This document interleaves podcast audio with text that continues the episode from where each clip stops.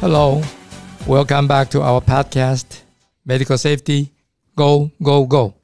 嗨，大家好，欢迎收听医疗安全啪啪走，我是旁白家录音高年级实习生 Tammy，为大家介绍本 podcast 的播客主，推动台湾病人安全教父张耀明义总顾问。大家好，我是张亮明医师。为大家介绍今天节目的特别来宾哦，现任彰化基督教儿童医院护理部主任，同样是台湾病人安全推广同好会病安目标访查委员，我们欢迎赖飞珍主任。Hello，大家好。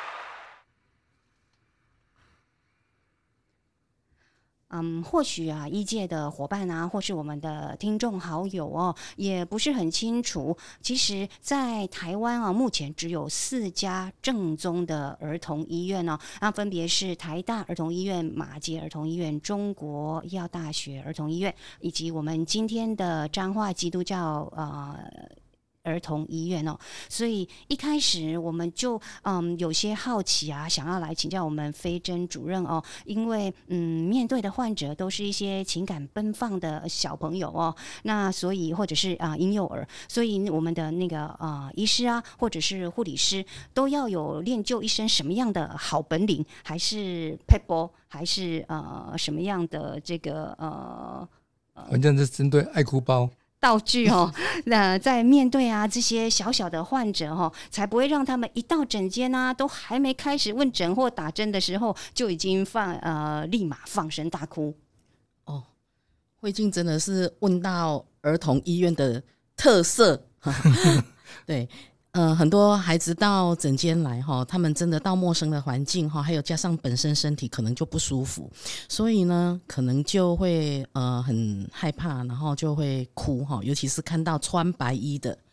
医护人员。哦，所以你现在去看诊间，我们儿童医院的医师，其实啊，他们也都是会在准准备呃，在诊间里面哈，有一些他们的道具啦哈，比如说你去看他们的那个笔啊，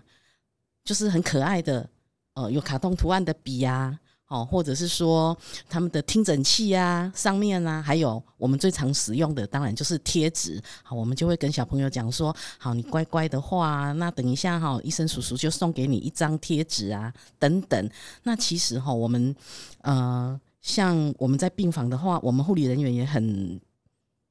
呃，很贴心，然后呢，也会去为孩子想说怎么样能够呃，能够达到我们需要的一些治疗啊，哈，或者是需要呃达到我们的一些处置啊，哈。我举一个例子来讲哈，就是呃，我们在儿科病房，我们也是要做疼痛评估嘛。那我们护理师呢，他就去想说，那怎么样让孩子去表示他的疼痛分数？所以我们就做了一个疼痛箱。那那一个呢，上面就是用很可爱的卡通图案，用脸谱哈，代表那个疼痛分数的脸谱。那当然不是只有这样啊哈，我们还有设计说，哦，你敲打下去的话会有音乐，哈，哭的声音是怎么哭？哦，他几分的时候哭声是什么？然后几分的时候声音是什么？让孩子在透过这个游戏，然后去达到我们所要收集的资料。哦，所以真的，儿科的医师跟医呃护理师哈，真的是要花比较多的呃一些时间在安抚孩子的上面。嗯，我看在儿童医院里面哦，因为就是一个一个很大的医院嘛。我现在我们现在今天在讲的就是这个彰化基督教医院哦，其实它就是一个架架杠哦，正正宗的哦，应该讲从，嗯，应该讲从这个新生儿开始哦，一直到，哎，请问是儿童儿科大概到几岁可以去挂诊呢？哦，我们一般的话，我们在台湾呃儿科医学会应该定义是说到十八岁，十八岁，但是在国外的话也有到二十一岁。哦，对对对对对对对，因为我我个人在啊疼痛科门诊啊，有那个真的一把年纪的，他说他家就住在儿童医院附近，所以他就跑去那里挂诊，然后拿药。我说他确他确定是让你挂进去，而且开药给您吗？他说他不是想张机啦，就是讲讲讲其其他医院，但是反正就是进进他附近的一个儿童医院呐、那反正这个我想不一定每一个人都知道说几岁的人可以去挂的呃这个儿儿科哦。嗯，应该是说大部分呃我们的年龄层界定刚刚就是刚刚我说的这样，但是有一些呃比较长期呃慢性疾病的话，他可能小从小他就给这个儿科医师看，然后孩子渐渐长大了，诶，他已经习惯都给这个医师看了，所以即使他超过了十八岁、二十一岁，他仍旧会来找这一位主治医师，所以儿科医师当然也是会继续为他服务。是是是。我想这个医疗的延延续哦，这个是在某一些疾病是有必要的，而且特别是他曾经在啊从小以后从从小以来就是就是有这个病的话哦，那他常常会回去看他原来医治他的这个医医师啊，这是我想是应该可以可以了解的。那我们今天真的很荣幸能够邀请到这个。护理部主任啊，他临床经验非常丰富哦。那在这个这么大的一个范围里面，我们今天呢，啊，大概只有四十分钟，所以我们要来谈很多关于这个儿科哦，儿科医疗哦。但儿科讲到儿科，就是刚刚讲过，这个范围还很广，从新生儿开始，然后到这个乳幼儿，到这个。啊，应该讲我们讲 teenager 哈，十十几岁的哦，十几岁开始，青哦哦，对对，我觉得这些分类是有一点我不是非常的清楚哦，但是我也不是完全啊状况外了。我我坦白讲说，我个人对这个这门学问啊，儿科会比较有兴趣，是因为我不要讲太多我自己的事，但是我还是讲一下。啊，我会选择这个题目，其实就是因为啊，我想啊，在儿科哦里面，其实有很多很多病人安全的问题，是一般哦就认识这个病人安全问题很重要嘛。但是儿科有很多跟成人不一样的地方，有它的特殊，还有它的特异性哦。所以今天我们就是要邀请专家来大来跟我们谈一谈哦这这方面的一些。问题哦，那首先啊，请问您觉得啊，成人的病案问题跟儿科的病案问题很相似吗？雷同吗？呃，我觉得，假使以呃安全呃病人安全的角度来看，我觉得呃是差不多，只是说我们在分析它的本质的时候，可能就是会不一样，因为。嗯，我们在儿科领域的人常常讲说，儿童不是成人的缩小版。嗯哼，所以，嗯，其实我们在呃，就以意外事件来讲好了。其实我觉得，就是在我的经验里面，在我批示的一些意外事件里面，大概当然给药，那可能都是呃，我想在成人或者是儿童一样，都是蛮多的。那我们在很多的研究报告里面也是看到儿童的呃给药错误。呃的件数也是很多，那我还觉得还有一个就是呃管路的问题，因为像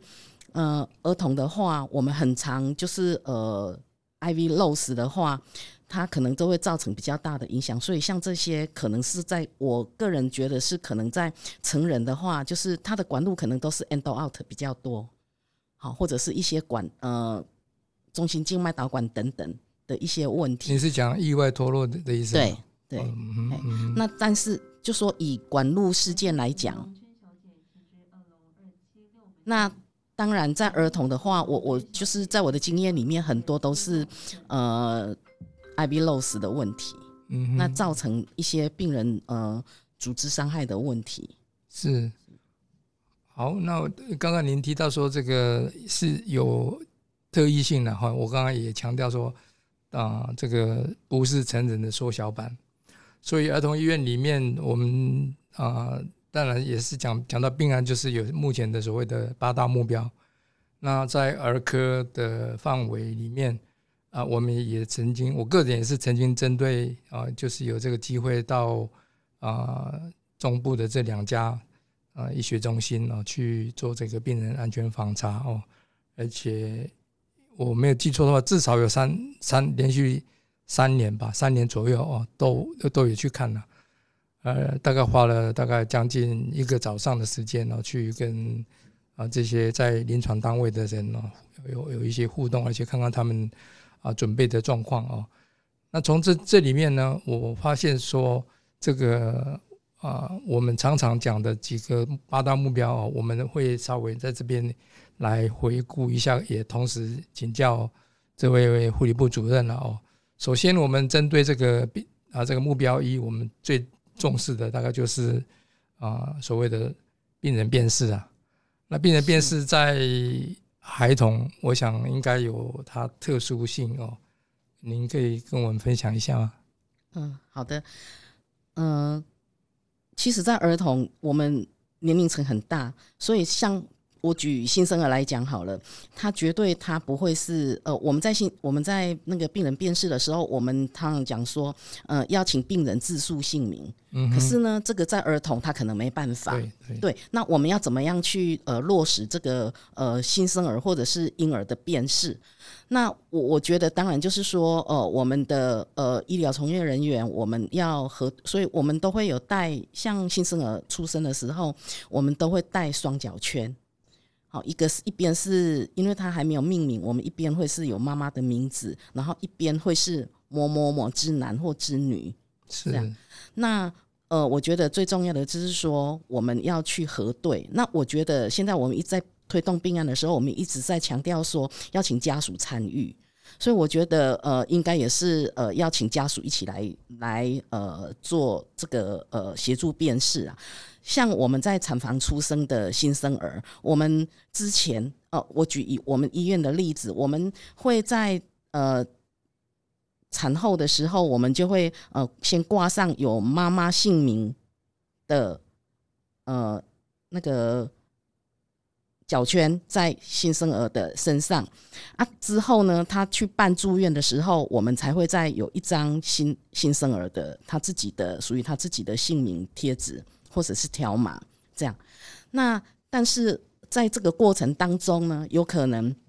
我们去拿了这个呃新生儿的手圈过来的时候，这个中间有一个时间差，那这时候他是不是会带到正确的病人身上？呃，新生儿身上，这个其实我觉得是有风险，所以我像我们现在我们就会改在，其实他只要出生，我们就会在产台就直接列印这个属于他这个新生儿自己的呃条码。就直接挂在这个孩子的身上。那我觉得就是说，还有我们还有现在还有很多的科学的呃一些科技的一些一呃产品，能够帮助我们去做我们的新生儿辨识。比如说，我们可以去刷他的 barcode。嗯哼，是，这是一个很好很好的方法。是这样子就可以避免说，呃，我们去做一些人为的辨识错误的问题。会会照相吗？不一定。哎。通常不会用，没有。我们我们医院的话，我们是精神科病房。哦，是是是，会会照相，对。是，但是呃，newborn 的话，我们目前是没有。是，对。所以辨识真的是非常重要哦。您，请问你们的，我当然我刚刚讲说这个房查，我去过两两三三次了哈，但是我没有注意到是应该有产后的地方吗？产后中心就是妈妈产后病房，产产后病房是。那您有听过会喂错母奶的事情吗？哦，这个呃，我知道有曾经在呃其他医院有发生过这样的情形哈。那嗯，但是我们现在大部分是推亲子同事啊，所以我我觉得就是这个问题是可以减少。但是像我们在有一些呃中重度病房。我们也会鼓励喂母奶，所以他其实孩子在住院当中，妈妈来探视的时候，他若是要喂母奶，曾经就有一个案例哈，就是因为在哺乳室里面可能有两三张椅子，那妈妈同时进来，她要喂母奶的时候，那她孩子抱过来的时候，哎，牛泵出生又 都差不多，所以他可能护理人员没有去做到。辨识的问题，所以他就呃两个妈妈坐在呃我们的哺乳室里面，所以他就抱抱孩子的时候可能就抱错对象，因为他可能没有去跟妈妈一起核对那个孩子的那个脚圈，所以他可能就弄错了。那妈妈她自己本身可能也没有注意到，因为刚出生几天，可能真的她对这个孩子，尤尤其是呃母婴分离，她可能看到这个孩子的机会本来就还没有很多，所以她可能就也也也认不出来他的小孩，就有可能刚刚顾问提到的这个问题会发生。国国内也曾经也在这个呃媒体报道过了，我我曾经看过，而且国外的一些报告也大概都呃有有这样的案例哦，就是说妈妈在生产，然后大概呃很累吧，有时候就是有一点骂谁骂谁哦，就是或者是呃种种原因啊，心不在焉的等等，就是没有误误认了这个这个 baby，所以他。可能就是喂喂给他喝奶，但是结果结果就是其其其实这个娃娃就是去喝到别人的奶，是啊，所以这种乌龙事件是偶尔会发生。我刚刚讲讲到这个辨识错误当然一个就是在新生儿的话，有可能这种情形啊。除了这个以外，我在想可能辨识还有其他问题吗？哦，给药，刚刚你讲给药的问题啦。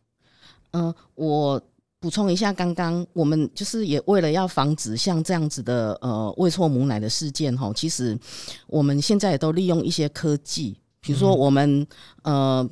在母奶上面，我们就会用那个就是用母乳闭环的模式，就是等都会刷八扣，然后我们的呃。电脑里面，我们就会我们去刷这个八扣，我们就会知道说这一瓶母奶到底是哪一个妈妈的。嗯哼，对，所以就是也避免一些错误的发生啦。哈，就是补充说明刚刚在讲关于喂错母奶的议题。太好了，我想有有用八扣的来来辨识的话，比才比较不会犯犯错哦。是。那除了这个以外，当然还有开错刀的风险嘛。哦，就是说辨识弄错的话，大概就是报到开刀房去，然后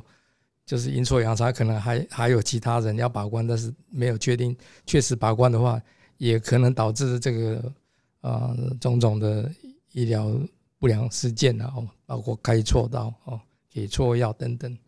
嗯哼，那用药错误的部分，我在想，大概哪一哪一类型的的错误呢？嗯，就我的经验里面哈，在门诊的话，大概是疫苗哦，疫苗 OK，这是非常热门的话题。是，你们是用用包括现在在辨这个辨别哪一个？因为有很多种疫苗，不不不是单单现在在讲的我们成人的这些新冠肺炎的疫苗。对。因为小孩子的疫苗种类非常多，从出生一直到对对对到他的学龄期，很多时候都要打疫苗，所以种类很多。那很多，比如说活性疫苗跟活性疫苗之间要间隔四周才能打。就是呃，其实，在那个顾问的部落格里面有一篇文章是在讲到疫苗错误的问题。那孩子的疫苗错误，刚刚就说的。呃，除了呃种类错误，然后间隔时间错误等等，其实很多。所以我像我们医院，我们也是为了要解决这个问题。我因为现在的疫苗哈，其实它出厂的时候它并没有把扣，嗯，所以我们就是呃还有自费疫苗，从我们从卫生所领到领回来到医院里面的这些公费疫苗也都没有把扣，所以我们。呃，其实我们医院就是会事前，像我们自费疫苗的话，我们在我们的物流中心，我们就会一进来，他或那个药物一进来，我们就会列印把扣，就人工贴上去，所以是真的是要花很多的一些前置作业。那公费疫苗的话，我们是有药学部这边，我们就会只列印那个把扣，那我们就贴在我们的疫苗上面，所以我们后端医师开完医嘱。我们护理师这边，我们就会呃刷八扣，然后确认他这个药品的品相是不是他这一次要打的疫苗。那当然，在医师端的话，我们开疫苗，我刚刚有讲到说，其实很多疫苗，因为儿科的疫苗实在是太多种类了。那哪一种疫苗跟哪一种疫苗之间，它的间隔时间多久？我们会在我们的电脑系统里面就设控。所以，大医师若是说没有按照这个疫苗的时程去开立的话，可能我们的电脑就会有提示。那也避免说从医师端他就开错医嘱，到护理端这边假使又没有发现，所以我们也是会运用一些防呆的机制去做一些管控。嗯哼，太好了，因为我所认识的这个彰化基督教医院在病安方面真的是非常用心了。哦，我想刚刚的这些方法可以来做把关的话，大概可以啊杜绝很多这这这些啊这个应该讲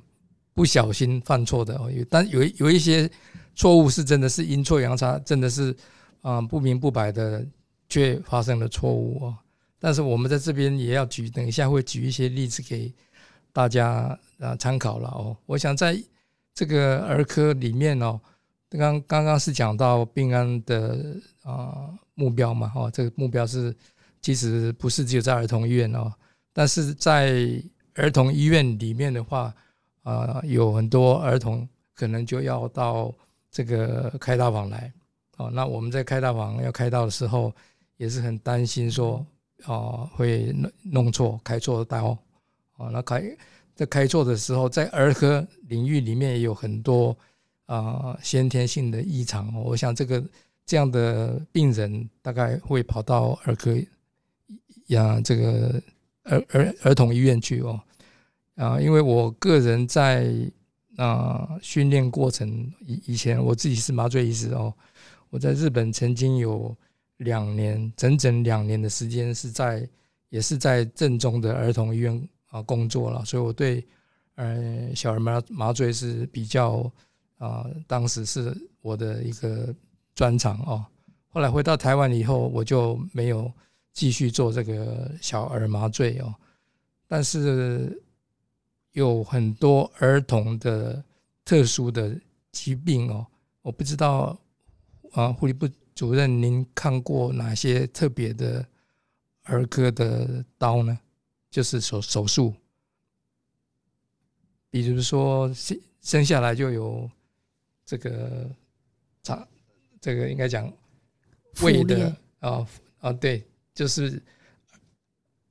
肠子跟胃都都已经 已经已经没，就是没有包的病人，对，忽略对了，对，哦，应该叫做有的是叫做 perforation 啊，但是有的就是 gastroschisis，就是是一就是生下来就是已经都没没有东西包着啊，你可以看到肠子，可以看到胃哦。还有像这些什么横膈膜的的 hernia，，先先天性的，这个会会会到你们那边去吗？会嘛？哈，这这些我想大家是小儿外科都很一定是要到小儿外科的地方才有办法开得到了，因为刚生下来的 baby 很小哦，大部分的一般外科的医师大概啊。即使他懂得怎么开，大概也没有什么经验，大概应应该看得到手会软了。哦，还有那些什么叫做 DEF 啊，那些哦，这个有是那个应该讲食道跟哪里跟气啊气管食道，trachea is esophageal fistula 哦，瘘孔哦，这个这种这种刀也是很麻烦的刀啊。哈，这个在儿童医院我以前看过，像这种。啊，情形大概都是一定要进到 NICU 去啊，所以 NICU 又是一个非常特殊的单位。您可以稍微提一下，说 NICU 哪里跟人家不一样？当然，在 NICU 里面，我们重视的就是要注重它的呃发展性的一些照护啊，所以在呃 NICU 里面，我们很注重的是呃要降低它的噪音问题。但其实这个是 NICU 里面最大的问题。嗯，是吗？我们都知道它很重要，可是，呃，因为有时候孩子的情况不好，我们会用很多的仪器来辅助，那仪器本身就会发发出很多的一些噪音。那还有就是，呃，有一些当然是一些人为的一些声音，像，呃，有一篇 paper 里面，他就有提到说，在 NICU 里面呢，它的噪音呢，就是有分两大类，一个当然就是呃人为的因素，那一个当然就是。呃呃，medical device 哈，比如说是一些噪呃仪器，我刚刚说仪器的问题，那其实他就提到哦，很很妙。他说哈，比如说我们有时候我们会有习惯在我们的保温箱面、保温箱上面就会敲敲打打啊，去查房的时候，医师去查房的时候呢，就敲一下保温箱。其实像这些动作呢，都应该要避免，因为我们尽量要 keep 在大概四十五分贝以下，当然是对这个小孩子是最好的啊。所以，我们除了降低噪音以外，我们其实也是想了很多的方法，比如说我们会装一些噪音的警示器啊，当它大于几分贝的时候，它就会亮提醒在里面的工作人员说我们要该要降低音量。那当然，我们还有去测哈，就。以我们呃医院为例，我们会去测这个呃那个呃仪器的声音，因为其实我们 NICU 的 nurse 几乎都在 bedside，所以其实你那个机器的 alarm 的声音不需要太大声，因为太大声对那个孩子也是个干扰，所以我们就是会去尽量的要降低一些音量。那当然我们会有一些呃呃宁宁静的时间，好，比如说我们会选择。呃，每一班会选选择一两个固定的时间，就是我们会把灯关掉，然后就是真在这个时候，其实你灯关掉，自然所有的工作人员就知道说这次要让孩子休息了，我们自然而然就会降低音量。所以，我们大概在很多呃夜夜间，尤其是小夜班、大夜班的时间，我们就会集中护理，然后就会呃关灯让小孩子休息。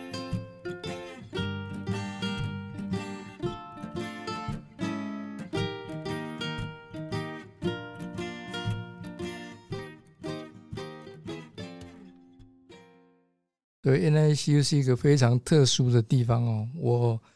我在自己成长，应该讲训练过程啊，训练过程当中，大概我印象最深刻的就是就是以前我们要进入 NICU 的时候，就是有这样护理部主任的人哦，看到了这个比较年轻的医师，这个手部卫生没有做好，都很凶啊，非常的凶，因为他们认为说这个 NICU 是特别重要。哦，这个洗手刷手啊，所以应该是要进来的人哦，有在这方面的这个等于是第一关哦，在这个洗手的部分呢，哦，他我我有非常强强烈的印象哦，就是说他们特别严呐，特别严格哦，所以进出的人不管是谁呀，哦，所以其他的单位或许在大人的病病房哦，你你说有人要进去里面。公务科要进去敲敲打打哦，他大概就是套一个东西就进去了嘛，哦，就是没有那么的严格的把关，但是 NICU 绝对不一样哦。那刚刚讲到这个可能会犯错的事情，然后这个用药的部分哦，我想在儿科啊整体来讲啊，我想我在想这个他们要调剂哦，这调制这个一特特定的这个浓度哦。我想对这个药师其实应该是也也是一个相当大的一个挑战了，所以啊，据这个数据哦，据了解了，大概啊所谓的浓度错误是常见的，呃，也是一个很大的一个一个啊一个重重要重要的部分呢，就是在调调剂的部分。您您认为呢？这个浓度错误？对，因为。儿科哈，刚刚讲我们就是年龄层分布太大了，所以我们都会几乎会用他的体重来去计算他的一些给药剂量。嗯哼，那所以他的那个呃剂量的范围就很大，所以呃浓度尤其是儿科很精准，就是都要给我我举一个例子，最近我们发生的，我们医院禁用的空针。那我们在我们中重度病房的护理师，他竟然会去发现说：“哎，你们现在这一批空针进来，那个线就是它的刻度都是斜的，所以他们就会担心说：‘哎，那我到底要看左边还是看右边？’所以我们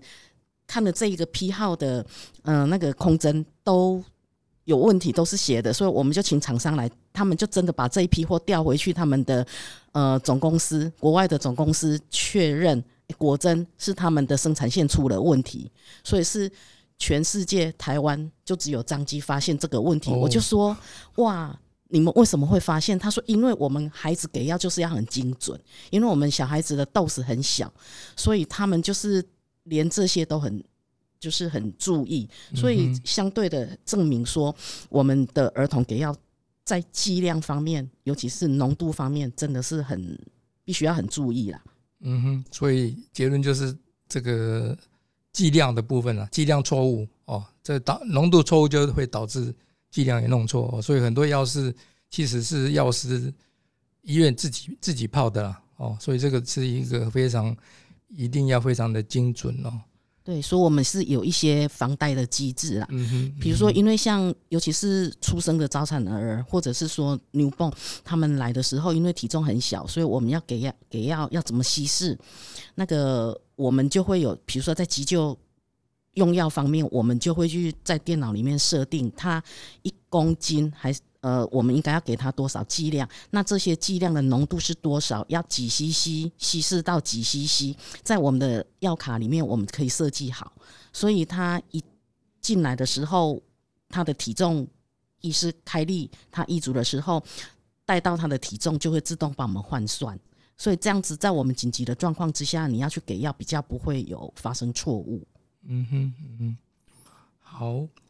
我们来谈一谈这个。比较大的啊，大的这个儿科病人哦，啊，他们来开刀的时候，我在想，可能啊，应该是未成年嘛，啊，所以啊，我不知道是不是他们，比如说是十十四岁、十五岁，其实大概都能判断的时候，他们要开刀，他们是一定要啊，可以自己做决定呢，还是说一定要家长？我想知道从病人安全的立场来看了哦，从伦理的观点来看。啊，这个十四岁啊，或者十五岁的儿童，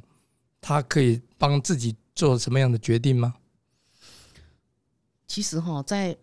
我们这边，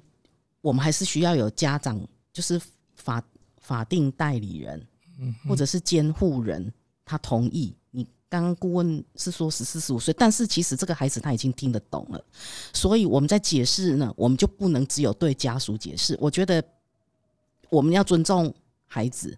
他已经懂了，我们就应该要跟他一起解释说明，他可以表达他的意见，跟他的父母或者是跟我们医护人员讨论。可是，在台湾，他不能说好我要开刀，但是假使嗯他的监护人没有同意的话，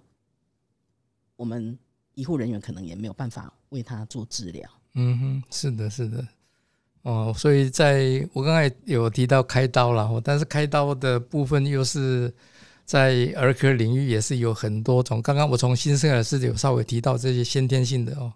但是我突然想到说，张基在啊配合这个病人安全的推动的这个呃，应该一个计划里面呢，我记得没没记错的话，就是说我们病人安全推广同话会曾经邀请，就是这是美国那边建议哦，啊，就是说生下来的。啊，新新生儿，我们就是 routine 哦，就是用这个 S SPO2 哦，这一阵子哦，这个呃新冠肺炎大家都知道说这个量测量血氧哦，那据说在美国的这个儿科领域啊，他们就是啊生下来大概是有学会的这个大力的一个推动哦，就他们是啊全全部了哦，所有的新生儿。哦，的这个可能也是一种福利吧？哦，我我我是不知道，嗯呃哪有哪一些国家可以做得到？就是说，所有的这个生下来的这个新生儿，一律都是用这个呃去监测他的血氧，就从这个血氧的这个数字可以了解说啊，这个这个 baby 生下来的他是不是有所谓的。严重的心先天性心脏啊心脏病哦，那因为这种情形有可能就是要紧急开刀了，要不然的话可能就就就夭折这样子。那张继好像有在这方面呃做做了应该做了相当多的一个努力，而且是有一些数据呈现的样子。呃，我记得这个好像我们有院内新生儿科医师有做了一个研究案，就是出生的时候就开始监测他的血氧。是是，所以在中部好像他在跨院，就是说在其他地方好像也有也也因为这样子侦测到了一些啊先天性的心脏病，而且啊让他们能够去接受啊心导管的这个紧急手术啦，或者等等，甚至于要开进去。做一些，反正就是要开刀的一个状况，是是这这是哦，我我突然想起这个彰彰化基督教医院哦的新生儿科对这方面也是有一这方面的贡献哦。我想其他的呃，当然有一天呢哦哦，我们国内的现在一直讲讲说要呃儿童福利啊等等啊哦，这个是呃新新生儿现在人人口都已经在啊减减少的一个一一个社会状态哦，大概就是呃应该讲。呃，少子化，哦大概大家都觉得说这个，呃，儿童就是国家的主人翁啊，所以啊，在这方面当然是儿儿童医院的贡献是应该是我们非常的期待哦。那我们当然现在在这里要谈的还有，其实还有还有很多的呃问题哦。那讲到病人安全，我在想，我稍微提一下了，我想应该。护理部主任应该也会有同感哦。我有一个冰安的运动，里面有一个活动叫做运动叫做啊，要明智的选择哦，明智就是啊，应该讲 choosing wisely 哦。这最主要就是要杜绝这个医疗浪费哦。医疗浪费里面当然有包括很多的范围，但是在儿科的领域里面呢啊，他们有就是美国的儿科。学会有特别强调，啊，这说有一个字叫做 imaging 哦，imaging 就是为了要诊断用的影像哦，这个剂量哦，这个放射放射线的剂量可能对这个小小孩子的成成长哦不理想哦，会有害，所以啊，他们建议就是说，嗯，像不是很严重的 head injury，就是啊，比如说跌倒去撞到头头头部哦。不要哦，动不动就是说一定要照 CT 哦，或者是说啊，我们叫热痉挛吗？就是发烧以后引起抽搐哦，这这其实是常见的，但是不要说因为抽抽搐就是也去做这个电脑断层扫描哦。那还有一个，他们也建议说啊，腹痛哦，腹痛的病人也是不要啊这么样的去滥用这个电脑断层哦。那这三个啊建议，好像是我想在儿科领域，应该他们都有尝试的，有这样的尝试哦。急急诊医师等等哦，甚至儿儿科在急诊单位工作的儿科医师，我想他们应该近年来都是尽量避免啊，不要动不动就是去照这个 CT 哦。嗯，您您有听过吗？哈，应该是对哈。我很同意呃总顾问的看法。那其实现在。儿科医师很多，医师也都是有这样子的概念。嗯哼，嗯哼。呃，毕竟这个辐射线这个东西是是是有风险的啦，哦，当然是跟这个剂量是有关系哦。那我们也谈一下这个这个所谓的一些异常事件呢异常是意外事件，应该讲意外事件哦。我想在儿科啊，应该是一定都看过，就是说。有一些比较调皮的小孩子哦，他会去呃，就是就是去玩一些东西啊，手手中拿一些东西，可是因为太小了，所以他有可能就就把它把它吞进去哦，就是误吞一个一个，比如说一个锂电池啊，或者是说，可是妈妈要看到他好像是在玩一些呃一个一个东西，然后呃突然发现说那个东西不见了，说妈妈一直想说他是不是把它吞进去。所以就会很着急，就会带到医院去看，然后医师经过问诊，大概也没有办法问出什么东西来，所以也只好要去啊，要各用各种方法了，我用内视镜啊什么等等，到最后啊，我以前在儿童日本的儿童医院工作的时候，碰过好几个就是这种吞东西进去的哦，就把东西塞在耳朵里面的也有哦，所以还是要上麻醉把它抓出来。或者吞什么东西？那您在那边有看过什么样很特殊的案例吗？大部分很多都是电池，纽扣型的电池，还有钱币。哦，一块一一块钱是哦。那这个这个就是真的是要上麻醉，把它拿一定要拿出来，因为它还没有可能会腐蚀，再再会造成这个肠胃穿穿孔啊等等啊，也是很危险的。我在这里，假使说这些东西我们可以拿得出来，我都觉得。或许还好，很多是那种误食，嗯，药物或者是清洁剂等等，像这个居家的一些安全，真的父母要非常的小心。妈妈在用的很香的这个洗发精啊，又给就可以大口给他喝喝进去了。其实有很多东西是后来没事了，但是我想这个一定是家长一定着急的不得了啊！像这种情形，其他的我想在儿童医院应该也是会有跌倒嘛，跌倒是难免会跌倒啊。在这方面，你们的经验呢？实在是为了这个儿童跌倒哈，我们也是想了很多的方法，从。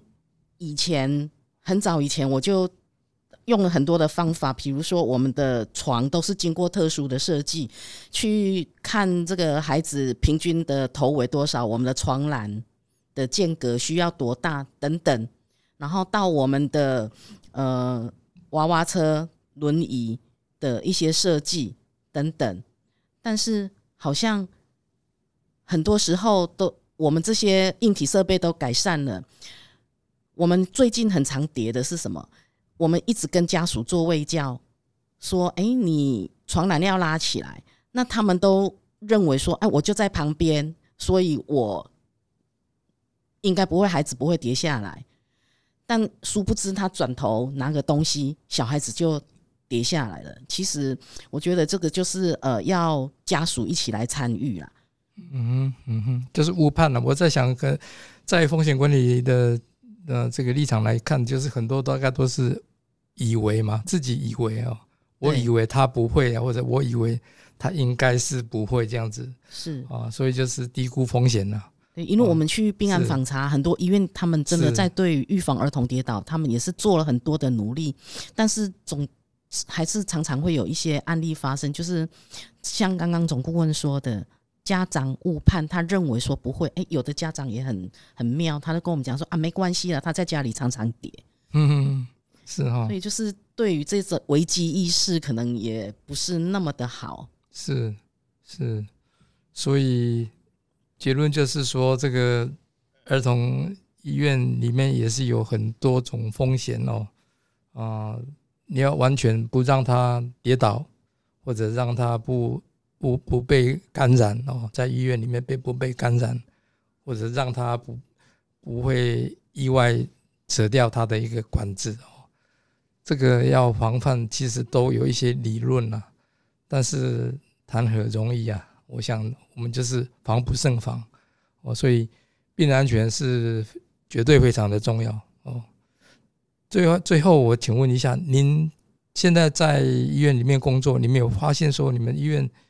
你觉得非常，这是绝对你们的特色，你非常觉得引以为傲的东西吗？不管是在预防什么东西啦，我就是说病案方面，或者是病案以以外的也 OK，啊，让大家了知知道一下。好，嗯，我觉得刚刚我有提到一些，我觉得是说我们做的很不错的，像呃刚刚所说的一些。呃，药物的条码，预防疫苗给错。那再来就是呃，母乳预防喂错母奶的事件，我们也做了一些母乳的闭环管理。呃，透过一些呃电脑的提示啊，然后那个 barcode 的嗯哼呃机制，然后让我们防止这一些。那当然，在儿童的意外事件里面呢，除了跌倒，还有一些刚刚顾问你有提到哈，他就是比较好动，所以他常常去呃。夹到手啊，等等，或者说去玩安全插座啊，啊，插座啊，等等。所以这个在我们医院，我们的所有的儿童医院整栋的所有的门，我们全部都换成那种，就是呃，他即使手伸进去呢，他关起来，他手还是不会被夹到。哦，是太好的设计了，这个。这是真的是呃，我们跟公务部想了很多的方法，然后嗯，有这样子的呃东西出来，我觉得真的是呃，对于我们预防孩子的呃一些意外事件是有帮助。有去申请专利吗？这样的设计？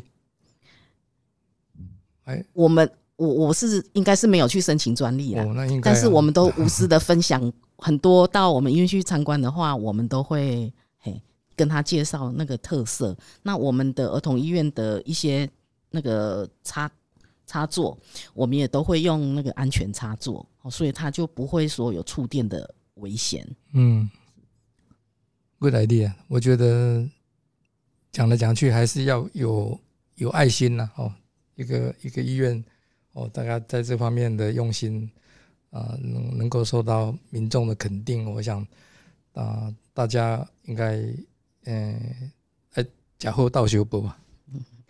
好的，今天的访谈呢就到这边哦。感谢两位专家今天温馨又专业的对谈。节目的最后要再次感谢各位好朋友收听并支持医疗安全啪啪走。如果您喜欢这一集的节目，请在 First Story 或者是在 iTunes 的 Podcast 中打新评分，并分享给您的亲朋好友。更欢迎您的留言以及评论。我们下次再见喽，拜拜。